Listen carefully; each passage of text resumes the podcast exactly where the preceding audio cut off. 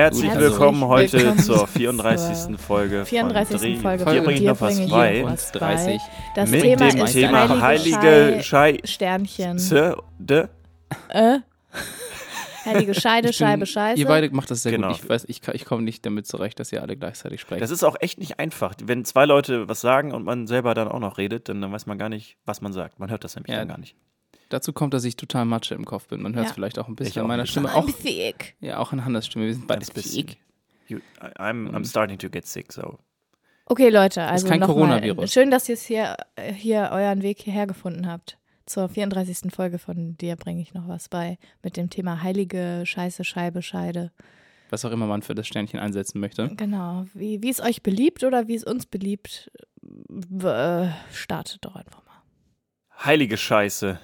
Menschen glauben an die heilige Scheibe. Das könnte auch ein. Anfang von einem Gedicht oder so sein. Das ist aber nicht der Anfang von einem Gedicht, sondern der Anfang von der Flat Earth Theorie. Es gibt nämlich Menschen, die glauben daran, dass die Erde wirklich eine Scheibe ist und das auch immer noch im Jahr 2020.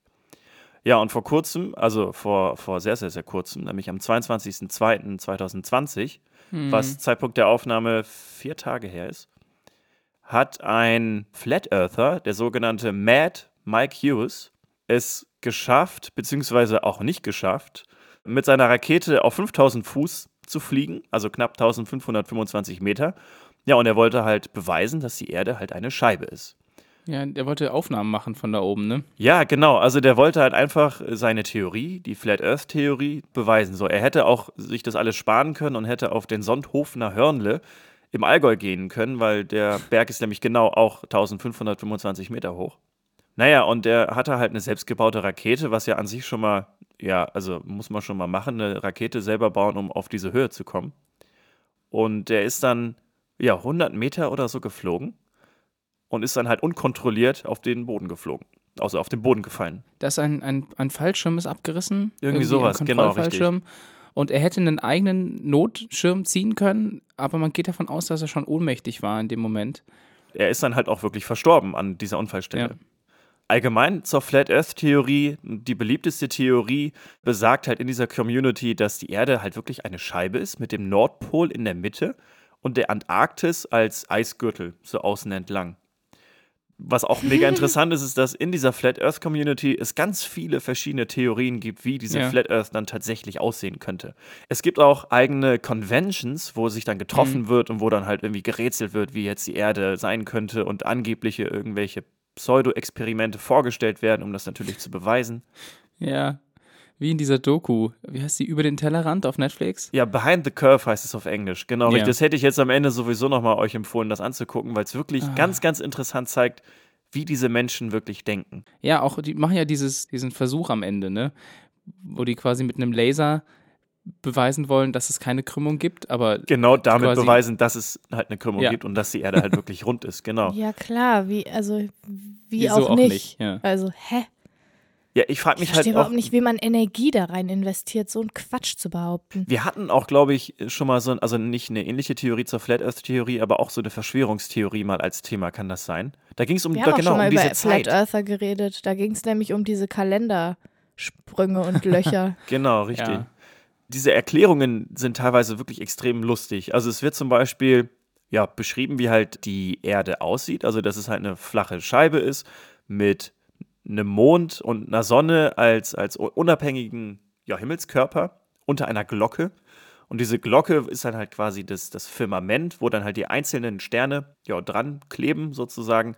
Und diese Glocke mit der Erde als Scheibe bewegt sich dann rein zufällig mit einer Geschwindigkeit von 9,8 Metern pro Quadratsekunde, also mit einer Beschleunigung von Mhm. 9,8 Metern pro Quadratsekunde nach oben, was zufälligerweise genau die Fallbeschleunigung unter normalen Gravitationsbedingungen ist.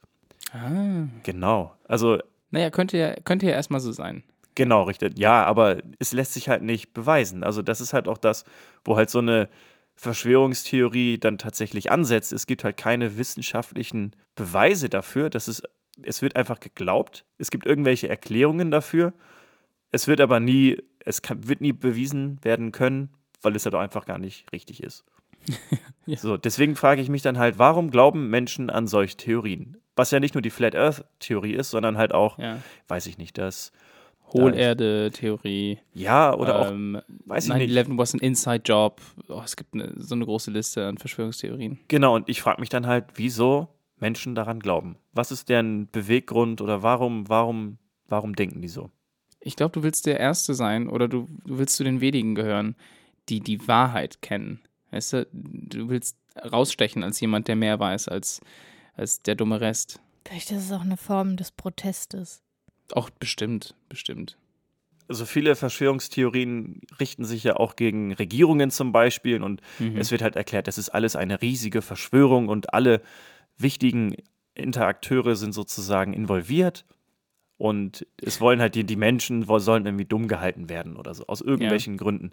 Deswegen ist halt auch das immer so eine, so eine Frage, die ich dann stelle, falls ich in irgendeiner Situation mal sein sollte, mit einem Verschwörungstheoretiker wirklich zu diskutieren, würde ich halt irgendwie fragen, wem das nutzen würde, dass sie uns verschweigen, dass die Erde eine Scheibe ist. Ich meine, was, warum sollte man es dann verschweigen, wenn es halt so, so, ja, weltbewegend sozusagen wäre? Kapitalismus. Das ist die Antwort auf Es, alles. äh, Nee, es sind ja die Echsenmenschen, die, die uns da einfach mit Fehlinformationen speisen, Ja. damit wir es nicht schaffen, uns selbst von dem Planeten auch dann quasi weiterzuentwickeln, damit die uns unterjochen können. Ja, aber, also, ja, aber warum sollen die uns unterjochen? Also, was ist deren, also, ihr wisst, was ich meine. Was so. hat denn Jochen jetzt damit zu tun? Wow. Wow, Also sehr gut. vielleicht haben wir ja auch Verschwörungstheoretiker, die uns zuhören. Innen. Wobei Stimmt. so dumm sind nur Männer wahrscheinlich. Wow. Das, okay, äh, nicht cool, nicht cool. Ja, kennt ihr noch Experimente, wo man erkennen kann, dass die Erde tatsächlich eine Kugel ist? Oder Phänomene? Also es gibt ja dieses Phänomen, dass halt ein, ein Segelschiff zum Beispiel, wenn es ja auf einen zufährt, dann sieht man ja erst den Mast und dann irgendwann sieht man das ganze Schiff als, als Ja, solches. wenn man an den Horizont guckt. genau, wenn man an den Horizont Mhm. guckt. Ja, ja Das ist eigentlich auch so ein gedacht. Beweis. Wenn man an einem Strand zum Beispiel sitzt und sich hinlegt und die Sonne gerade so untergeht, dass man die Sonne gerade so nicht mehr sieht und dann ganz schnell aufsteht, dann scheint einem die Sonne nochmal ins Gesicht. Oder wenn Ah. man, wenn man dann nochmal, weiß ich nicht, auf einer Hebebühne zum Beispiel ganz schnell nach oben fährt, dann scheint die Sonne einem nochmal ins Gesicht. So. Und das ist eigentlich auch ein ganz klarer Beweis, dass die Erde halt eigentlich eine Kugel Toll. ist. So. Um jetzt den Kreis wieder zu schließen, äh, Oder die Kugel. oder Ja. die Kugel oder die, die Platte oder die, die, die Scheibe. An sich ist so eine Verschwörungstheorie ja eigentlich nicht wirklich gefährlich. Also, ich meine, die Flat EartherInnen, die tun einem nicht wirklich was, außer sich selbst vielleicht, wenn sie es beweisen wollen. Es gibt Mhm. aber halt noch andere Verschwörungstheorien, die halt dann schon echt ein bisschen gefährlich werden. Also, diese Anti-Impf-Szene ist ja auch so ein bisschen Stimmt. Ge es Ja. geht so ein bisschen in die Richtung. Also klar gibt es Gründe, warum man vielleicht gewisse Impfungen nicht machen sollte, aber dass zum Beispiel eine Impfung irgendwie Autismus oder sowas verursachen würde, ist natürlich erstmal wissenschaftlich nicht bewiesen, hat aber dann das Potenzial, dass Menschen daran glauben und dann ihre Kinder zum Beispiel nicht impfen oder sich selber auch nicht und sich und andere damit einfach nur in Gefahr geben. Genau, also weil dann ist die Gefahr ja für die Gesellschaft auch größer, weil je Die weniger, ja. genau, je weniger Menschen geimpft sind, desto weniger Immunität besteht halt. Genau, und ich finde, deswegen sollte man immer sich auf die Wissenschaft beruhen und nicht an irgendwie so einen Schwachsinn irgendwie glauben. Auch wenn man das Gefühl hat, dass man irgendwie auf einer, einer ganz großen Sache auf der Spur wäre oder so.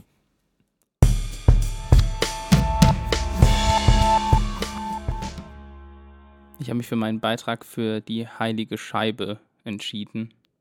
Und zwar fangen wir bei dem Heiligen an und enden dann bei der Scheibe. Also so war meine Idee davon, denn was, wenn nicht eine Kirchenorgel, ist das Instrument, das uns am allermeisten, also jedenfalls der christlichen Glaubensgemeinschaft, dem Heiligen nachfühlen lässt. Also so diese, der, der Orgelsound. Ne? Allerdings ist ein, allerdings ist ein Problem mit so Orgeln, die sind verdammt groß, die sind verdammt schwer, die sind verdammt teuer. Und wenn ich jetzt Bock habe, hier mir so eine Orgel hinzustellen oder eine eigene Kirche zu gründen oder dann Orgelmusik zu hören, dann ist das nicht so leicht. Deswegen können wir dankbar sein, dass wir heute günstige und handliche Alternativen haben, und zwar elektronische Orgeln. Und eine, Auf dem Synthesizer? genau, Synthesizers, und eine der bekanntesten Orgeln. Die wahrscheinlich berühmteste Orgel, die das alles revolutioniert hat, ist die Hammond-Orgel. Das wollte ich sagen. Wie, wie heißt die, Hannah? Die Hammond-Orgel. Die Hammond-Orgel. Genau. Und was genau eine Hammond-Orgel eigentlich ist, woher sie kam und warum sie so bekannt ist, was irgendwie das Besondere daran ist, darüber möchte ich so ein bisschen sprechen, weil es ist jetzt auch etwa 100 Jahre her, dass sie vorgestellt wurde. Und warum sind immer noch heute so viele Leute von ihrem Klang verliebt? Ja, weil die geil klingt im Vergleich zu Kirchenorgeln, klingt die auch ganz anders. Wie Genau. klingt die denn, Hannah? Ja, so ganz, so, die klingelt so ein bisschen. Das ist ganz schön. Könnt ihr euch vorstellen, wie so eine Orgel funktioniert? Eine echte Orgel oder Nee, so eine elektronische Orgel. Also die echte Orgel ist ja klar, wir haben ja Pfeifen und da wird Ja. Luft ein durchgepumpt. Blasebalg, ne, der dann immer. Ja, je nachdem, was es für eine Orgel ist, aber die hatten einfach riesige Generatoren, die dann da die Luft durchgepumpt haben. Das ist heute ein bisschen handlicher und kleiner, aber trotzdem brauchen die noch so Luftpump-Dinger. Aber Hä, ne- funktioniert aber das nicht mit? Samples oder so? Nee. Also wir müssen vielleicht über. Auf dem Synthesizer schon. Ja, also wir müssen vielleicht erstmal bei dem Telharmonium anfangen. Es ist ein Instrument, also nochmal zum Mithören, Telharmonium, falls es jemand googeln möchte.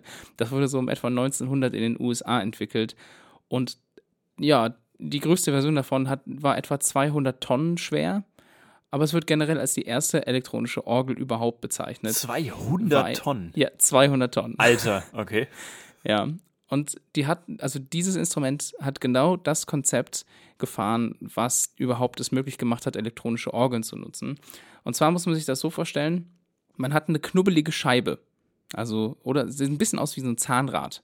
Und die rotiert nahe eines Magneten, der in einer Spule ist. Jetzt können wir uns alle noch so ein bisschen dran erinnern, äh, aus dem Physikunterricht, aus der Schule, dass das dafür sorgt, dass sich das magnetische Feld ändert. Ne? Also jedes Mal, wenn quasi ein Zahn nahe der, dieses Magneten ist, ist, ein, ist es anders, als wenn eine Lücke dort ist. Und diese Änderung sorgt dafür, dass Strom induziert wird und dann fließt eben auch Strom.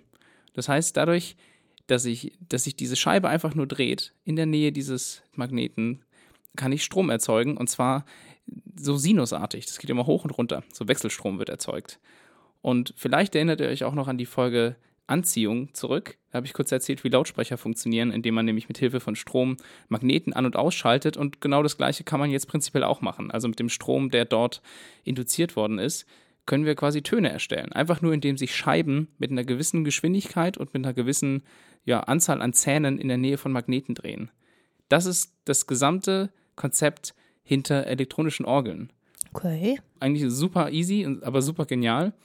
Und je nachdem, wie schnell sich halt eben so eine Scheibe dreht oder wie der Abstand der Zähne ist, können wir andere Töne machen und andere Höhen, also andere Frequenzen Sinn, machen. ja. Hm.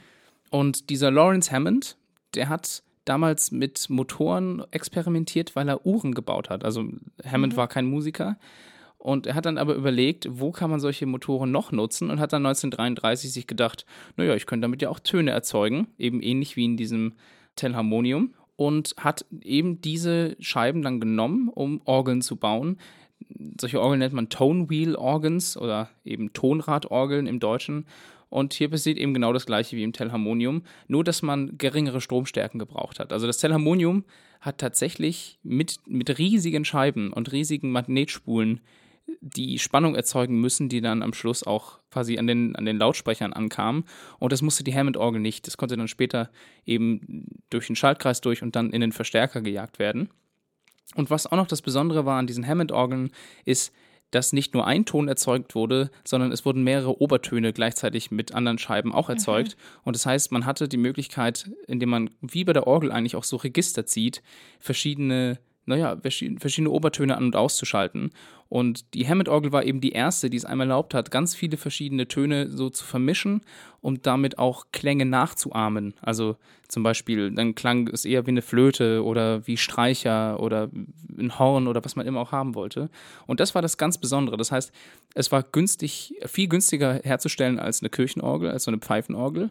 Und es war elektronisch. Das Schöne war auch, dadurch, dass das eben diese Scheiben sind, die sich mit einer ganz konstanten Geschwindigkeit drehen, kann sich das nicht verstimmen. Also da gibt es nichts, was irgendwie sich verstimmen kann. Das Einzige, was passieren kann, ist, dass der Strom, mit dem die Orgel läuft, quasi eine Schwankung so hat. ist, ja, Ja. genau. Ja, oder? Und dann schwankt aber halt Der alles, ne? auch, also der gesamte Sound. Ja, und Kann aber auch charmant sein. kann total charmant sein. Ja, und man hatte eben nur einen Generator gebraucht, der das Ganze angetrieben hat. Das war auch sehr clever gemacht. Es gab quasi einen Generator, der dann alle Scheiben mit verschiedenem Übertrag, äh, mit dadurch halt verschiedene Geschwindigkeiten besorgt hat und dann war das kompakt. Und es wurde am Anfang tatsächlich als günstige Alternative zur richtigen Orgel in Kirchen verkauft. Das war eigentlich der, so der Siegeszug.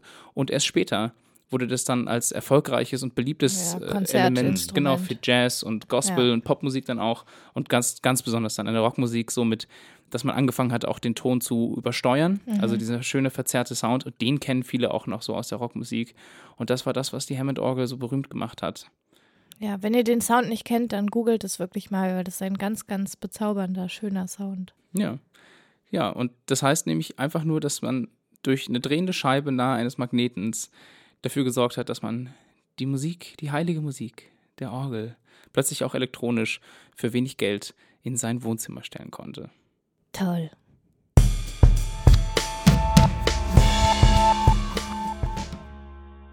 Ja, irgendwer von uns musste natürlich auch über die heilige Scheide reden. Wer Ja. wohl?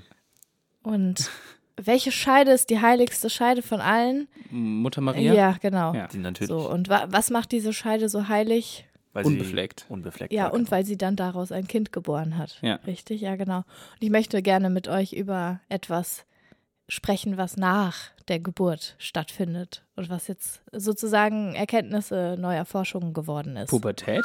Nee, so ein bisschen zu spät. Es wurde die Pubertät entdeckt jetzt auf einmal. es geht um was ziemlich direkt postnatales und zwar möchte ich gerne mit euch über das Bindungshormon Oxytocin reden. Mhm. Oxytocin hat ja gleich mehrere Bedeutungen für die Geburt eines Kindes. Also einmal löst es die Wehentätigkeit aus, dann regt es die Muttermilchbildung an und gleichzeitig ist es auch als sogenanntes Liebes- und Bindungshormon bekannt. Also auch das Kuschelhormon, was zum Beispiel auch Mhm. also ausgeschüttet wird, wenn man Sex hat oder Und wenn man sich umarmt, solche genau. Sachen, ne? Und Ja. das ist so ein ganz mächtiges, seltsames Zuneigungshormon auch. Und der Oxytocingehalt bei den Säuglingen steigt nach der Geburt immens an, sobald die irgendwie Körperkontakt zu ihrer Mutter beziehungsweise zu der gebärenden Person, die ja nicht unbedingt eine Mutter sein muss, gehabt haben. Und auch bei der Person, die das Kind ausgetragen hat, steigt der Oxytocingehalt Mhm. sozusagen im gleichen Maße. Was jetzt herausgefunden wurde, ist, dass auch bei den Vätern oder bei den anderen Elternteilen, die eben dieses Kind nicht ausgetragen haben, der Oxytocingehalt genau die gleiche Höhe hat Mhm. wie bei Kind und austragender Person. Was einfach davon abhängig ist, wie eng der Kontakt zu diesem Kind Mhm. stattgefunden hat. Also es ist auch völlig irrelevant, ob du biologisches Elternteil bist oder Ah, nicht. okay, krass. Die haben eine Studie gemacht mit Pärchen, die bei denen beide das Kind nicht ausgetragen haben. Und zwar haben sie sich dafür homosexuelle Cis-Männer gesucht, die eben ein Kind adoptiert haben. Und die Studie wurde nur mit Elternteilen gemacht, die das Kind seit dem ersten Tag der Geburt hatten. Mhm. Also da ging es dann um Leihmutterschaft. Und auch da wurde festgestellt, dass eben diese Elternteile, die überhaupt keine Austragung irgendwie damit Mhm. zu tun hatten, den gleichen hohen Oxytocingehalt hatten wie eben Wie die leiblichen Elternteile. Ach, auch- auch noch wie die auch noch. wie das, Okay, krass. Genau, also super abgefahren. Aha. Und dazu kommt dann noch, dass schon länger bekannt ist, dass die Person, die hauptsächlich Caregiving ist, also quasi sich hauptsächlich um das Kind kümmert, um den Säugling kümmert, eine erhöhte Funktion der Amygdala hat. Das ist sozusagen die Stressfunktion, die da immer an ist. Mhm. So dass, deswegen ist es auch so, dass meistens nur ein Elternteil, und zwar das Elternteil, was sozusagen für die nächtliche Schicht eingeteilt ist, wach wird, wenn das Kind schreit. Ah, Ah, yeah. Und das ist meistens natürlich die Mutter oder die Person, die das Kind geboren hat, Mhm. die eben dann vielleicht auch stillt. Und es wurde jetzt aber auch herausgefunden, dass eben diese Pärchen von den homosexuellen Cis-Männern diese erhöhte Amygdala-Funktion haben. beide oder nur einer? Naja, die Person, die eben nachts okay. aufsteht Aha. super abgefahren. Also, und das hat eben auch nichts mit der Mhm. leiblichen, tatsächlichen, mit dem Hormoncocktail zu tun, der da nach der Geburt ausgeschüttet wurde, sondern es ist eine Entscheidung. Und das ist, was die Mhm. ForscherInnen eben auch betont haben in ihrer Arbeit. Sie haben gesagt, Elternschaft ist eine Entscheidung. Wenn du dich entscheidest, für ein Kind sozusagen zu sorgen und auf die Art und Weise mit dem Kind zu interagieren, dann ändert sich dein Hormonhaushalt aushält, dann ändert sich dein Gehirn. Elternschaft ist eine Entscheidung. Das ist aber auch irgendwie Ja, ist ganz schön. schön. Aber ja, gibt, ja. gibt es zum Beispiel nicht auch Situationen, wo jetzt zum Beispiel ein Kind geboren wird und die, die austragende Person überhaupt gar keine Ausschüttung von diesem Hormon hat, also mit keine Bindung zu diesem Kind entwickelt, so direkt nach der Geburt? Kann das, also da, gibt es ja auch so dieses Phänomen, habe ich mal gehört. Ja, gesehen. es, also das ist ja manchmal auch Teil dieser postnatalen Depression, Mhm. Mhm. Postpartum Depression. Ähm, Da ist wahrscheinlich diese Hormonausschüttung gehemmt oder aber da, das sind, ist ja nicht nur das eine Hormon, da spielen ja auch noch Mhm. ganz andere Ja. Hormone mit rein, aber das ist quasi das, was jetzt unter die Lupe genommen wurde. Ist auch ganz spannend, weil zum Beispiel bei den Vätern der Kinder, bei denen ändert sich zum Beispiel auch der Testosteronhaushalt. Mhm. Also tes der Testosteronhaushalt sinkt nach der Geburt extrem Extremst, ab. Ja. Mhm. Also äh, das, was eigentlich dann auch dazu führt, dass zum Beispiel der Sexdrive total vermindert ist und so weiter. Und dadurch wird auch eine höhere Empathie sozusagen gefördert. Geht ja auch irgendwie darum, dass man, falls es ein männliches Kind ist oder was man als männlich wahrnimmt, dass man das nicht als Bedrohung wahrnimmt, Kann glaube ich sein. so. Ne? Ich, Aber also es geht so, hauptsächlich darum, dass man sich eben um dieses wehrlose Etwas Ja, da ja. kümmert. Mhm. Genau. Und was ein Forscherinnen-Team, was auch damit zu tun hatte, zusätzlich noch herausgefunden hat in Bezug auf die Säuglinge, das möchte ich auch noch kurz mit euch teilen, das ist nämlich auch super spannend. Und zwar haben sie eine groß angelegte Studie gemacht, wo sie Säuglinge direkt nach der Geburt ins MRT gesteckt haben und sich die Gehirne angeguckt haben und dann sechs Monate später nochmal. Und dazwischen haben sie mit Kameras zu Hause oder auch in, in den Forschungsinstituten analysiert, wie die Eltern mit ihren Kindern umgehen. Und zwar, wie schnell reagieren die Eltern, wenn die Kinder was brauchen? Äh, Wie sehr lassen sie den Kindern die Wahlfreiheit, wenn die irgendwie was spielen wollen oder was aussuchen wollen und so. Ne? Also sechs Monate ist ja noch sehr jung. Also das Ja. ist ja wirklich noch Baby-Baby. Und die Interaktion ist sehr limitiert und sehr langweilig für die Eltern wahrscheinlich auch oft. Und was dort die Forscherinnen rausgefunden haben, ist total krass, finde ich. Weil es gibt ja immer wieder Stimmen, die sagen, die Kinder sind noch so jung, die kriegen da nichts mit. Mhm. Und was da herausgefunden wurde, ist, dass bei den Kindern, bei denen die Eltern eine längere Zeit gebraucht haben, um auf die Bedürfnisse zu reagieren, und sei es nur wirklich kurz, also weil das waren alles Eltern, die sehr zugeneigt waren. Mhm. Also da war niemand in der Studie, der oder die irgendwie scheiße war zu dem Kind Ja, oder es hat irgendwie oder hat schreien lassen, in oder was auch ja. immer, ne? Aber bei den Kindern, bei denen die Eltern länger gebraucht haben, um sozusagen anzuspringen und Schutz zu bieten, hat man im MRT gesehen, dass der Hippocampus, der eben für die Stressregulation und den Umgang mit Stress und das Lernverhalten über Stress zuständig ist, vergrößert ist. Hm, Ist das jetzt gut oder ist das schlecht? Ja, das ist ganz interessant, weil die Forscherinnen sagten auch, ähm, du kannst es natürlich nicht richtig machen als Eltern, aber was das halt zeigt, ist, dass die Kinder sehr sich selbst komforten in den Situationen. Also Mhm. sie sind, das hat, haben sie auch versucht zu zeigen und haben sie auch geschafft, indem sie Mutter und Kind zusammen in einen Raum gesetzt haben. Die Mutter hat das Kind bespaßt, dann wurde der Mutter gesagt, setz dich hin und beweg dein Gesicht nicht mehr und reagier nicht mehr auf das Kind. Und dann siehst du halt, das Kind versucht, auch in dem Alter von sehr jungen Monaten, die Liebe von der Mutter wieder zurückzubekommen. Und wenn das nicht klappt, dann versuchen sie sich selbst zu beruhigen, indem sie zum Beispiel die Hände in den Mund nehmen. Huh. Das ist so ein Selbstberuhigungsverhalten. Und das ist natürlich einerseits ein Skill und andererseits hält es halt die Kinder davon ab, das haben die Forscherinnen gesagt, andere Dinge zu lernen und Mhm. zu ent- entdecken und Mhm. sozusagen mehr anderen Input zu bekommen. Und das finde ich halt schon total spannend Ja. Weil eben auch wirklich in diesen jüngsten Jahren, und das ist sozusagen auch das Schlusswort mm, sozusagen dieser Studie gewesen ist, die Kinder nehmen davon was mit. Die Mhm. Hirnentwicklung verändert sich, je Mhm. nachdem, wie du mit deinem Kind umgehst und Mhm. wie schnell du reagierst. Und es gibt ja auch immer diese Theorie, du musst dein Kind einfach nur schreien lassen. Ja. Das muss alleine in einem Raum schlafen können, schon mit einem halben Jahr und so.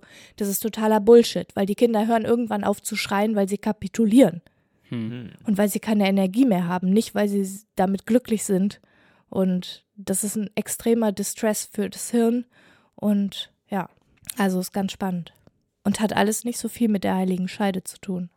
Eigentlich hat nichts davon mit der Heiligen Scheide zu nur, tun, weil nur ganz am Anfang. Elternschaft, Elternschaft ist das, was du wählst. Und tatsächlich auch Menschen ohne Scheide können normale Eltern sein, die dann halt dieses Genau. Hormon ausgeschüttet bekommen. Ne? Ja, aber das ist halt, ich finde das schön, das ist halt auch so ein richtiges In-Your-Face für alle, die irgendwie homosexuelle Pärchen Ja. verdammen Ja. für ihre Elternschaft und so weiter.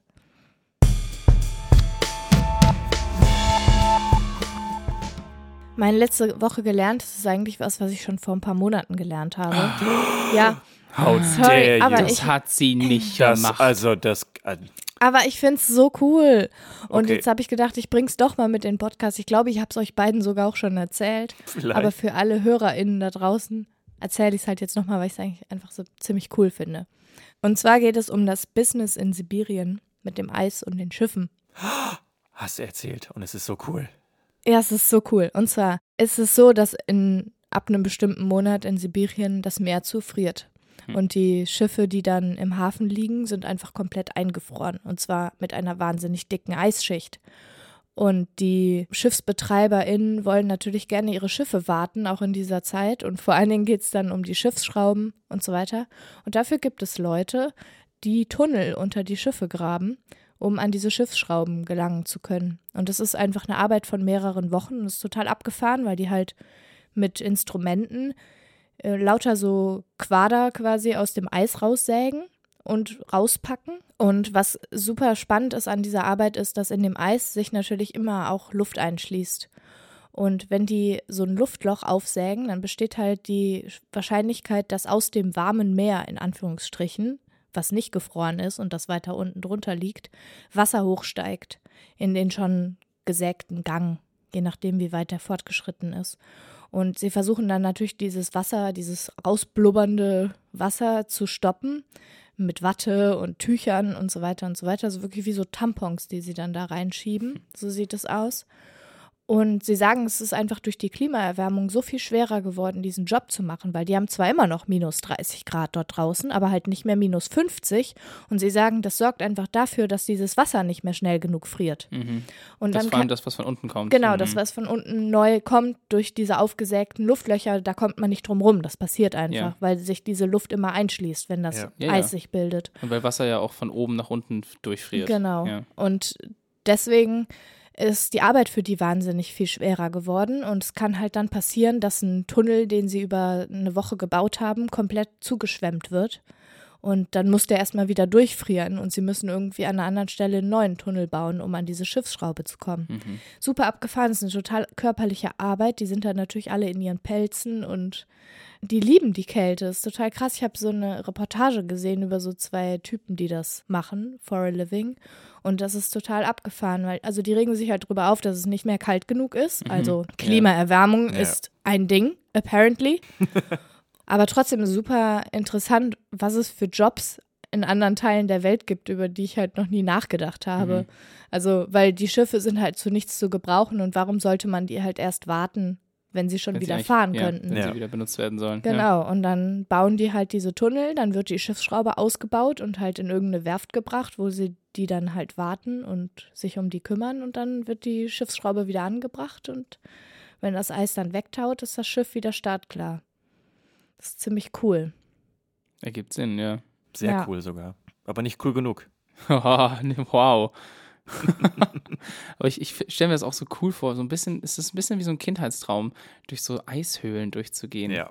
Nur das ist vielleicht auch so ein bisschen creepy und angsteinflößend. Und Oder sich eine beengend. Rutsche zu bauen, so aus Eis. Ja. Boah, Ja, so also rein. es ist halt wirklich, es ist wirklich wie so ein Gang, der dann unter dieses Schiff geht. Ja. Ne? Man muss sich mal vorstellen, wie viel mehr gefroren ist, Mhm. damit das überhaupt funktioniert, weil so Ja. ein Schiff liegt ja schon einige Meter Ja. unter Wasser. Also schon ganz abgefahren. Oh je. Ja. Die bringen ihre Kinder auch mit dem Schlitten zur Schule. Also die, oder zu, zum Kindergarten. Der Kinderwagen ist halt auf Kufen. Ergibt ja auch Sinn, aber ich habe es noch, noch nie drüber nachgedacht, noch nie gesehen. Dachte mir so, ah ja, interesting. Okay, cool.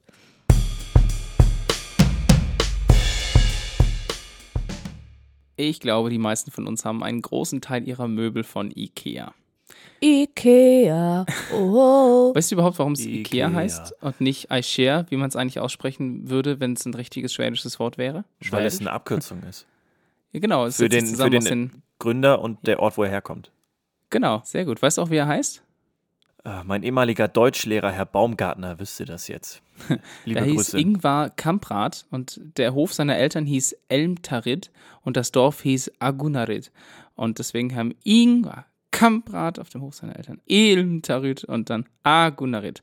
Und dazu kommt Ikea raus und das ist eben eine Zusammensetzung dieser Buchstaben und nicht, naja, ein richtiges Voll Wort. Sonst wäre es nämlich Ikea. kompliziert. Mega kompliziert. Aber zurück zum Ausgangsproblem.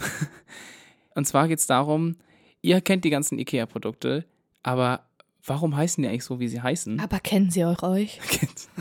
Ich habe mich nämlich gefragt, wie kommen die IKEA-Produkte eigentlich zu ihren Namen? Gute Äh, Frage. Random. Nee, überhaupt nicht. Es gibt tatsächlich, es gibt ein eigenes Komitee, ein eigenes Team, das für die Namen zuständig ist. Und das geht auf den Gründer von IKEA zurück. Ja, Der- okay, aber die machen das random. Nee.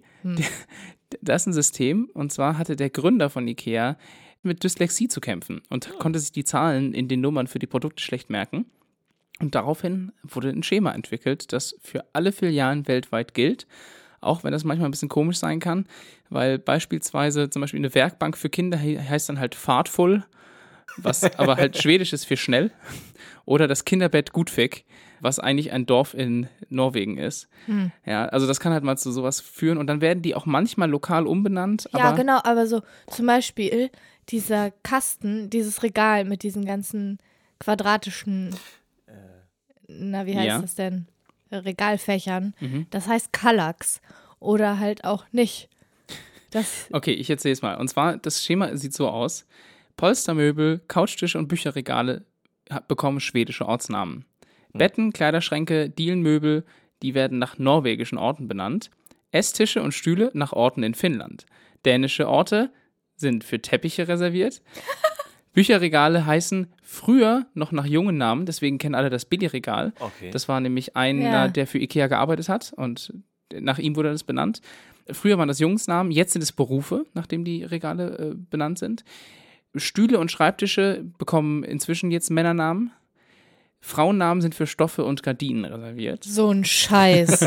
Badezimmermöbel werden nach skandinavischen Erzähl Seen. mir doch nichts. Doch, doch.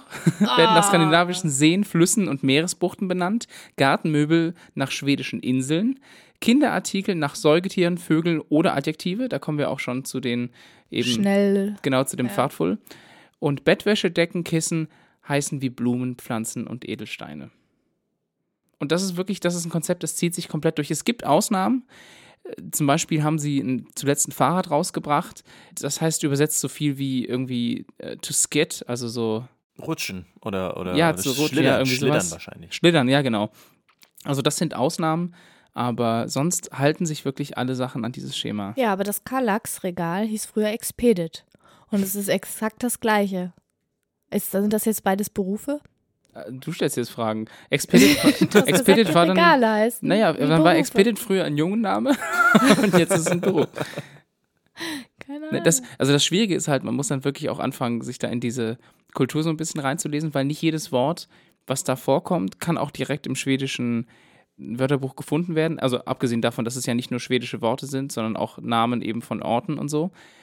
Und manche Sachen sind dann auch so Verniedlichungen. Zum Beispiel gab es letztens eine Osterkollektion, wie hieß die? Kackling? Genau, Kackling. Da haben sich alle drüber lustig gemacht. Und das heißt aber so viel wie Gackering, also oder Ja. Gackerling, also Ach, wegen Lach von Lachen. der oder? Gackernde, Also- der kleine Gackernde. sowas in die Richtung, ja, äh, irgendwie in die Richtung. Ja, Ing ist immer so Verniedlichungsform, ne? Also Elskling heißt ja auch äh, Schätzchen oder Mhm. Schatz, also als Genau. Kosename. Aber jetzt wisst ihr das beim nächsten Mal, dass das wirklich auch alles seinen Sinn irgendwo hat. Und dann habt ihr irgendwo die Folge einfach runtergeladen und hört mal rein und dann wisst ihr genau, um was es geht, was ihr euch da auf eure Einkaufsliste gepackt habt. Okay, Elskling.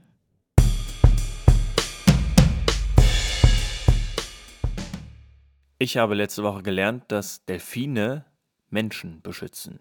Ja. Ja. Adam Walker wollte die Cookstraße durchqueren. Die Cookstraße, das ist die Verbindung zwischen Nord- und Südneuseeland.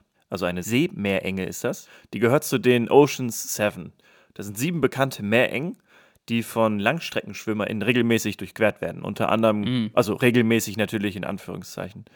Unter anderem gehört halt die Straße von Gibraltar dazu, der Ärmelkanal, die Tsugaru-Straße zwischen der Insel Honshu und Hokkaido, der Nordkanal zwischen Irland und Schottland, der Kaiwi-Kanal zwischen Molokai und Oahu, also zwei hawaiianische Inseln, sowie der Santa Catalina-Kanal in Kalifornien. So, das Problem an der Cookstraße ist aber, dass dort weiße Haie zu Hause sind. Adam Walker wollte halt aber trotzdem durch diese Cookstraße durch. Ich wollte das nur ein bisschen untermalen. Ja, bisschen schlecht untermalen. Ne?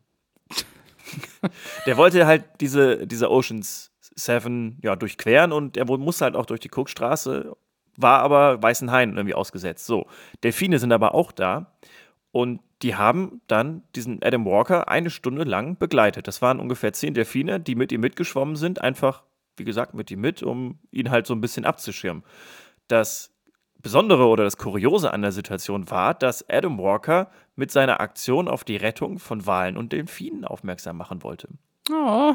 Das ist wahrscheinlich einfach nur ein sehr, sehr großer Zufall, aber trotzdem irgendwie eine ganz schöne Geschichte. Die zeigt, dass Delfine halt echt mega smart sind und ja, äh, andere Säugetiere oder andere Tiere halt auch vor anderen Prädatoren sozusagen beschützen will. It's so nice. Yes. Ja. Tim und ich sitzen hier und Tränchen. Tr Tränchen. Ich weiß gar nicht, ob wir das schon mal erzählt haben in dem Podcast, aber Delfine machen noch ein paar andere Dinge. Oh Gott, Und die zwar- machen ziemlich viel Stuff, ja. Ja, und zwar lutschen die an so, an so Quallen. Die sondern Ja, nicht dann so nur, psychedelische Stoffe ab und werden dann dadurch high. Und jetzt kommt's, die geben den um, diese Qualle oder diese, diesen Fisch, der halt das Wie so ein. Joint, der so Wie so ein rumgeht, Joint, ja. der tatsächlich rumgeht. Also Delfine sind in vielerlei Hinsicht eigentlich sehr, sehr smarte Menschlich. und Menschen, Ja, menschenähnliche Die Tiere. sind auch super clever. ja. Auf jeden Fall, ja. Sind das nicht äh, ein paar der wenigen Säugetiere, bei denen man diesen Spiegeltest machen kann? Das ist ja ein so Faktor, wie man Intelligenz bestimmen kann. Ach so, ob sie erkennen, dass sie das selber sind. Ne? Genau. Das kann sein, das Ja, weiß ich jetzt gar kann nicht. gut sein. Die machen aber auch ganz weirdes anderes Zeug, so, so Sex-Sachen. Also, also Wer macht Wie der Mensch sowas? vielleicht auch. stimmt. Ja, Entschuldigung, habe ich verdrängt. Vergessen. Dirks bestes Land der Welt.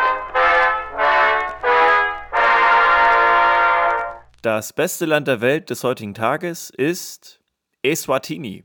Das ist doch auch eine Region. Eswatini? Fragt ihr euch? Genau, Eswatini. Und warum Eswatini das beste Land der Welt ist, das sage ich ganz am Ende. Und ich möchte bitte, dass keiner von euch beiden das spoilert, okay? Okay. Okay. Ganz kurze Frage, hieß Eswatini nicht mal anders? Ja, Tim. Eswatini hieß mal anders.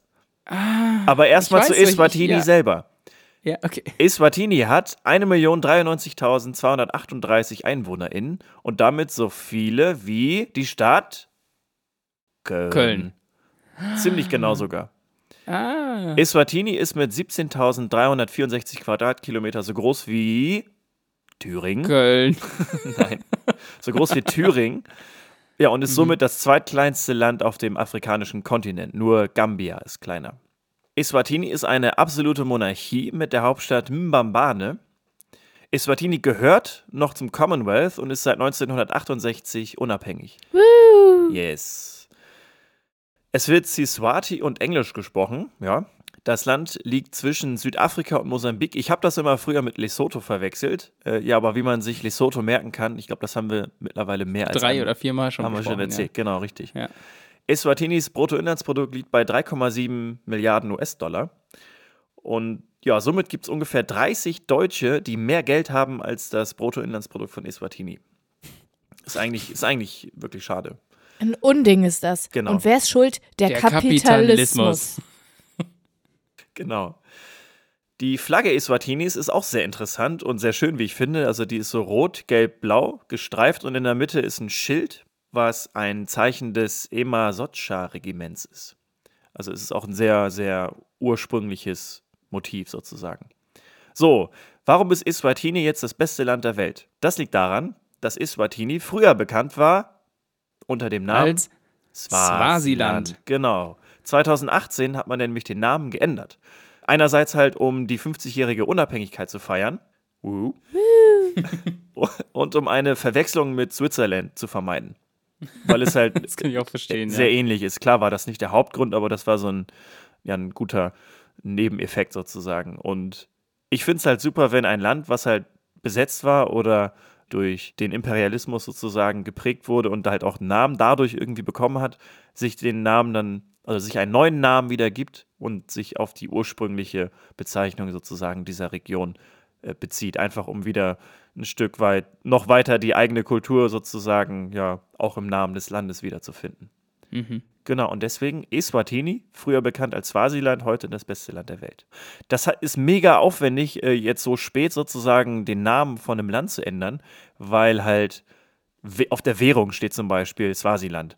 Die Airline von Ja. Swasiland oder von Eswatini ist halt irgendwie eher Swasiland oder Swasiland Air oder so ähnlich. Und in den, in all, ganz, ganz vielen Büchern, in den Verfassungen oder in den äh, staatlichen Papieren steht ja überall Swasiland. Das heißt, das muss man alles anpassen. Ist mega Ja. aufwendig. Und ja, Die DDR hat es auch hingekriegt. Nicht nur das, gerade eben ein anderes Land, wo viele gerade dran nicht denken, was das, was das auch so ein bisschen macht, ist die Niederlande, die nämlich jetzt endgültig Holland loswerden möchte ja. als Bezeichnung für das Land. okay. Aber ich meine, das ist, das ist, glaube ich, so ein Thema für sich. Da rede ich vielleicht mal irgendwann mal drüber, wenn. Stimmt. Weißt du, was ich hasse? Ja, Wenn Leute Holland sagen, obwohl sie Niederlande meinen. so. Das Richtig- Problem ist aber, dass es im Englischen ist es irgendwie sieben, also ist es doch ähnlich. heißt es The doch Netherlands. Ja, ich weiß, aber Holland sagen ja auch viele. Also es ist Ja, aber halt es auch. ist falsch. Holland ist einfach nur die ja, Region. genau, das, ich, ich weiß das ja noch. Das ist so, als würden alle Köln sagen zu Deutschland. Oder Bayern. Stell dir ja, das mal genau, vor. ja, das machen aber andere auch. Äh, was? Naja, Ah. also äh, Deutschland wird zumindest immer mit Bayern assoziiert. Ja, Ja, das liegt daran, dass Amerika halt äh, in, in Bayern besetzt war und deswegen das so geprägt hat, glaube ich. Amerika war in Bayern besetzt. Bayern, die Amerikaner, die Bayern haben Amerika besetzt. So. This toilet is occupied. Stellt euch, Deutschland hätte den Krieg gewonnen und Bayern hätten einfach die, die ganze USA besetzt. aber, aber nur Bayern. Nur Bayern, nur so Bayern. Traditionsbewusste bayerische Genau. Leute, ja. äh, nächstes Mal. Schrecklich. Gut, dass es nicht passiert ist. Hannah. Ha, ha, ha. Hannas Hassbeitrag. Ich habe euch einen Hassbeitrag mitgebracht, der relativ aktuell ist, weil wir waren zu Karneval zusammen unterwegs und Mhm. einer Person, mit der wir unterwegs waren, sind K.O.-Tropfen ins Getränk getropft worden oder was auch immer. Und deswegen ist mein Hassbeitrag dieser Woche K.O.-Tropfen und möchte mal kurz mit euch über die gängigsten K.O.-Tropfen sprechen. Und zwar sind das GHB und GBL. Die sind auch bekannt als Liquid Ecstasy, Liquid E, Liquid X. Also Liquid Ecstasy halt, also flüssiges Ecstasy. Mhm. GHB ist Gamma-Hydroxybuttersäure und das ist eine Droge, die unter dem Betäubungsmittelgesetz steht und der Besitz, Verkauf und die Weitergabe ist verboten, also Mhm. strafrechtlich verboten.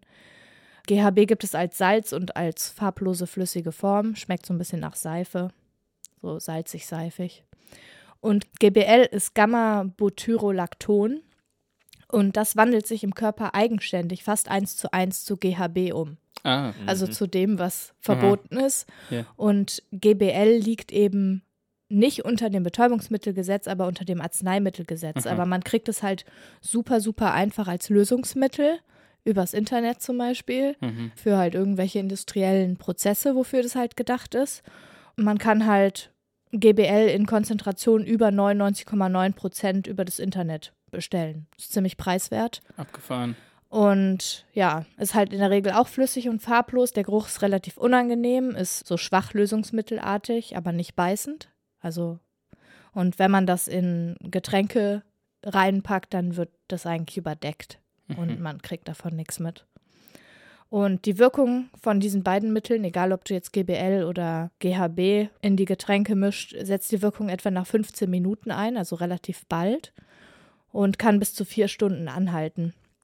Und das Wirkspektrum ist halt abhängig davon, wie es dosiert ist. Mhm. Also eine geringe Dosierung sorgt halt für Enthemmung und für eine entspannende Wirkung, eine mittlere Dosierung für eine euphorisierende, sexuell stimulierende Wirkung und eine hohe Dosierung wirkt halt als Schläfrigkeit, Benommenheit, kann zum Tiefschlaf, Koma, zur Atemlähmung und zum Tod führen. Ja, das ist ja auch so ziemlich das, was wir irgendwie miterlebt haben oder äh, ja, also dass die sehen konnten. hohe Dosis, ne? Ja, so äh, schon erhöhte Dosis, aber auch die Zeitspanne in etwa, ne? Ja, also, Genau, Genau, daran dachte ich absolut. gerade auch. Also Da als hab du die ich- hab's auch nachgerechnet. Ja, genau.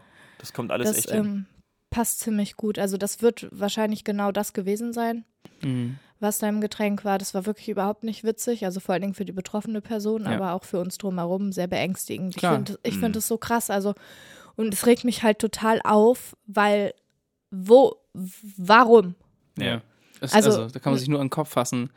Als ich K.O.-Tropfen gegoogelt habe, um, die Recherche für euch zu machen, habe ich auf dem Wikipedia-Artikel sozusagen direkt einen verlinkten Artikel gefunden und das war Date Rape. Und mir Mhm. war dieser Begriff überhaupt kein, also ich wusste nicht, dass es diesen Begriff gibt. Aber das ist anscheinend auch voll das Ding. Irgendwelche Tinder-Dates oder irgendwelche erste Dates und dann packt man in, wahrsch- wahrscheinlich meistens den Frauen irgendwie äh, Liquid Ecstasy irgendwo rein und dann vergewaltigt man die zum Mhm. ersten Date. So. Ja. Ist ja auch oft mit. Dass das so in so einem Zusammenhang steht, finde ich so ja, krass. ist krass, Ja. ne? Ich meine, das ist ja auch, auch oft mit Gedächtnisverlust Genau, kombiniert. genau, genau, genau. Und das heißt, du, du weißt gar nicht, was passiert ist und hast, denkst einfach nur, du hast einfach einen den Durst getrunken. Genau, Also- und das ist auch das, was zu diesem Liquid Ecstasy sozusagen zu sagen ist, dass die Betroffenen ganz häufig nicht wissen, ob sie jetzt einen Filmriss haben wegen des Alkohols, Ja. dass sie es gar nicht auseinander differenzieren können. Ganz, ganz furchtbar. Und ich finde, warum ist GBL nicht, äh, warum wird das so frei verkäuflich rausgegeben? Wa- Gerade wenn es so benutzt los? wird, ja, ja, da muss man Ja. drauf reagieren eigentlich. Ja, ich, also ich hatte, kurz bevor wir nach Köln sind, lief ein Special darüber in 1 Live, dem Radiosender hier. Mhm. Und da wurde halt auch drüber gesprochen mit Leuten, denen das passiert ist und auch mit ExpertInnen, die darüber gesagt haben, dass es halt über 100 verschiedene Arten davon gibt Mhm. und es super schwer ist, das einzugrenzen, was man wie, wo bekommt und verbieten kann. Ja. Aber es ist halt auch super schwer, sich davor zu schützen. Ja, Weil ja. wir müssen jetzt, also wir waren halt die ganze Zeit zusammen, wir standen immer zusammen, wir waren nicht alleine unterwegs, wir haben unsere Getränke nicht abgestellt, wir hatten sie die ganze Zeit in der Hand. Ja. Keine Ahnung was. Also, das ist so krass. Mhm. Das und dann gibt es ja halt diese auch. Erfindungen mit, mit Fingernägeln, die die Farbe verändern und irgendwelchen Bändern. Aber das ist halt alles. Oder musst du es halt in jedes Getränk halten. Erstens das, dann kannst du es nur einmal verwenden, Ja, das ist genau. teuer. Die Wahrscheinlichkeit, Ja. dass es auch richtig funktioniert, ist noch nicht so richtig gegeben. ja. Und außerdem, weißt du, es geht schon wieder darum, dass Leute sich beschützen müssen. Ja, genau. ja, um kein Opfer zu werden. Genau, obwohl, Ja. also es kann doch nicht angehen, dass jemand das für okay hält. Weißt du, also. Da, also ja, die haben sowieso, also Leute, die sowas machen, die, die, denen kann man auch nicht erklären, dass sowas nicht okay ist, weil die natürlich wissen, dass es nicht okay ist, aber die sind einfach Mhm. so egoistisch und denken, äh, wollen einfach nur das, was sie wollen und das, dass sie da irgendwie Menschenleben mit, Ja. mit aufs Spiel setzen, ist halt deren, nicht in deren Moralvorstellung irgendwie Ja. vorhanden. Also das ist, Also, ja, ist kriminell, also äh, hö Ja, höchstgradig. Punkt, genau. Also genau, ist da braucht man gar nicht großartig Ja. weiter zu diskutieren, ja, das stimmt. wir, also wir können echt glücklich darüber sein, dass wir so ein enges soziales Netzwerk sind und Ja. auch an dem Abend so gut aufeinander aufgepasst haben.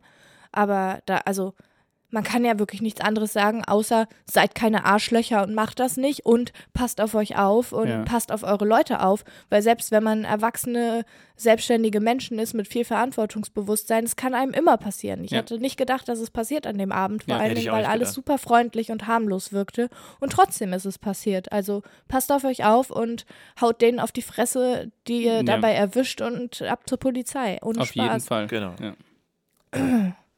Toll, toll, toll. Tims Tipps. Gut, dann versuche ich nach dem Thema noch so ein bisschen äh, einen, einen Tipp rauszuhauen, weil wir ja alle coole Internet-Kids sind. Digital Natives, Digital Natives. Interweb. Ja, bedeutet, dass wir beispielsweise, wir haben einen Spotify-Account, wir haben eine E-Mail-Adresse, wir haben noch einen Account bei ICQ Genau. rumfahren, wo wir aber nicht mehr nachgucken, wie es dem eigentlich so geht. Also ich weiß nicht, wann Bei ihr ICQ? Ja, Ja, Ich habe keine Ahnung, ich, ich, weiß ich, hab, nicht mal, ich weiß meine ich Nummer auch nicht mehr. Also, habe. ja. 210668360. Wer mir schreiben will, bitte. Und was wir aber ungern haben wollen, ist, dass andere unseren Account verwenden. Und woher sollen wir wissen, welche Dienste eventuell gehackt worden sind? Gehackt. Ich meine, wann habt ihr euch das letzte Mal bei MSN Messenger angemeldet? Ich Oder, versucht, ich ich noch komme nicht mehr ich rein. oder bei MySpace? Ja, vielleicht hat es schon jemand übernommen, weißt du? Nee, ist, die haben gesagt, ich habe zu lange mich nicht mehr angemeldet. Ah, okay. Das Account ist ja gelöscht. gut. Na, jedenfalls, es gibt Seiten, und das ist auch mein Tipp, bei denen könnt ihr überprüfen, ob eure E-Mail-Adresse, mit der ihr euch bei den Seiten angemeldet habt, von Hacks der letzten Jahre betroffen sind. Also das heißt, äh, ich lege jedem und jeder von euch ans Herz, einfach mal auf so eine Seite zu gehen. Ich sag mal noch ein paar Adressen gleich dazu und einfach die E-Mail-Adresse, die ihr benutzt für die Sachen einzugeben.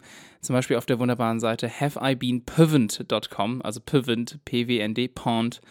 Äh, Das heißt so viel wie hacken, ne? Pwnd, haveibeenpond.com. Dort gibt man einfach die E-Mail-Adresse ein und bekommt eine genaue Auflistung davon, ob man mit dieser Adresse in irgendwelchen Hacks Aber aufgetaucht woher ist. weiß man das? Naja, Woher meistens, wissen die das? Nein. meistens ist es so, dass Haben die die gehackt?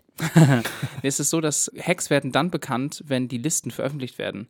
Also ganz oft veröffentlichen solche Hacker-Teams einfach riesige Listen an Namen, Passwörtern und all, einfach alle Daten, die dazugehören. Manchmal ist es auch so, dass ein Anbieter selber zugibt, hey, uns, Wir wurden wir gehackt. sind gehackt Genau, worden und das und die betrifft diese Adressen. Und diese Datenbanken sind einsehbar. Und damit wird abgeglichen. Und ich habe das zum Beispiel gemacht. Und es gibt halt eine E-Mail-Adresse, die ich habe, die wirklich für meine Spam-Sachen, für, also für meine Spam-Sachen zuständig sind. Und ich tauche mit dieser Adresse in elf Hacks auf, also äh, auf elf Listen. Und es gibt noch eine alternative Seite von Mozilla, die, also die Firma, die den Firefox-Browser macht. Die Seite ist sich etwas leichter vielleicht zu merken, die heißt monitor.mozilla.com, macht aber genau das gleiche. Und wer es ein bisschen seriöser haben will, der geht auf die Seite des Hasso-Plattner-Instituts, also einfach damit es auch eine deutsche Seite ist, falls das für jemanden wichtig ist. Und wenn ihr euch in so einer Liste wiederfindet, dann solltet ihr euch entweder endlich von diesem Dienst abmelden. Keiner, keiner schreibt mehr auf StudiVZ, das müsst ihr endlich einsehen. Oder ihr ändert euer Passwort. Und dafür verweise ich natürlich nochmal auf Folge Nummer 7, Schieflage, wo ich erklärt habe, wie man ein gutes Passwort Ja, erstellt. ich möchte übrigens dazu sagen, dass ich das dann danach versucht habe, mein Passwort zu ändern. Das war so gut, dass ich es vergessen habe. Und dann kam ich nicht mehr rein, weil das nämlich das Passwort war für meinen Rechner. Ach nein. Dann hatte ich ein Riesenproblem und ich bin letztlich bin ich wieder reingekommen, aber mein gesamter Schlüsselbund, also alle meine anderen Passwörter waren weg, weil ich halt nicht mehr auf diesen mhm. Schlüsselbund zugreifen konnte, weil ich das Passwort dafür nicht mehr wusste, weil ich es geändert habe, nach der tollen Methode, die du mir genannt hast, die aber nicht funktioniert hat, weil ich es mir nicht merken konnte. Ist jetzt die Frage, ob das Problem bei dem? System liegt oder an, an, an dir, Anna. ne, es liegt einfach an meinem schlechten Gedächtnis, aber genau. trotzdem, also es war halt voll dumm. Also, Ihr solltet es trotzdem tun. Und erstmal nachgucken, ob ihr betroffen seid. Hefferbeanpound.com. Schaut mal vorbei, das ist ja, mein aber Tipp merkt auf jeden euch Fall. euer, eure Passwörter, ohne Spaß. Das ist nicht lustig gewesen.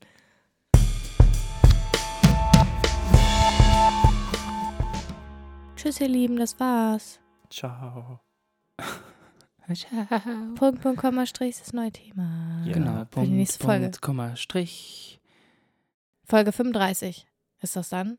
Wir Ich hoffen, auch, dass ja. wir euch dahin auch wieder gewinnen könnt, Richtig. können. Ja. Also ihr habt einen, einen besseren Vorschlag für das übernächste Thema. Schreibt uns doch. Das stimmt, Bei genau. Wir sind dafür immer offen. Wir müssen uns immer ein Thema irgendwie aus den Fingern ziehen. Ich finde, wir haben immer sehr, sehr tolle Themen, so, aber wenn was von euch kommt, dann ist es natürlich noch cooler.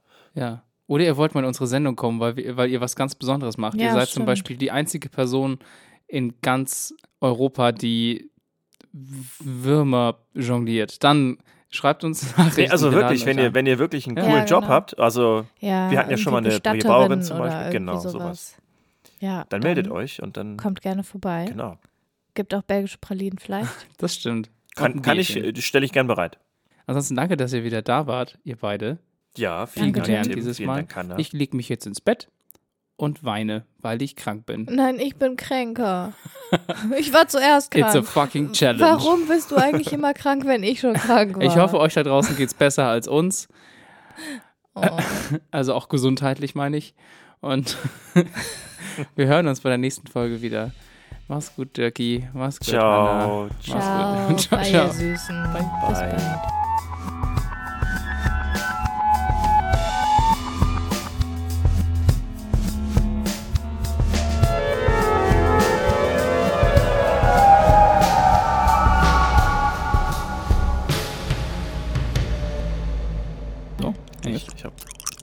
Das ist ein echtes Ricola, Ja, aber kau nicht das, das jetzt, damit wir anfangen können. Warte. oh. Das ist wie so ein Sehr ASMR. Wenn ihr die Leute langweilen wollt. Hannah, Was denn? stop being so mean. I'm not me. You're so mean I'm sometimes. funny. I'm funny. They just don't get the joke. I mean, like. Schöttbullar. Ich wollte nur mal am Schluss gesagt haben, dass es Schöttbula heißt. Ja, toll, wir wissen es. Danke, tschüss. Danke, tschüss. Richtig! Okay.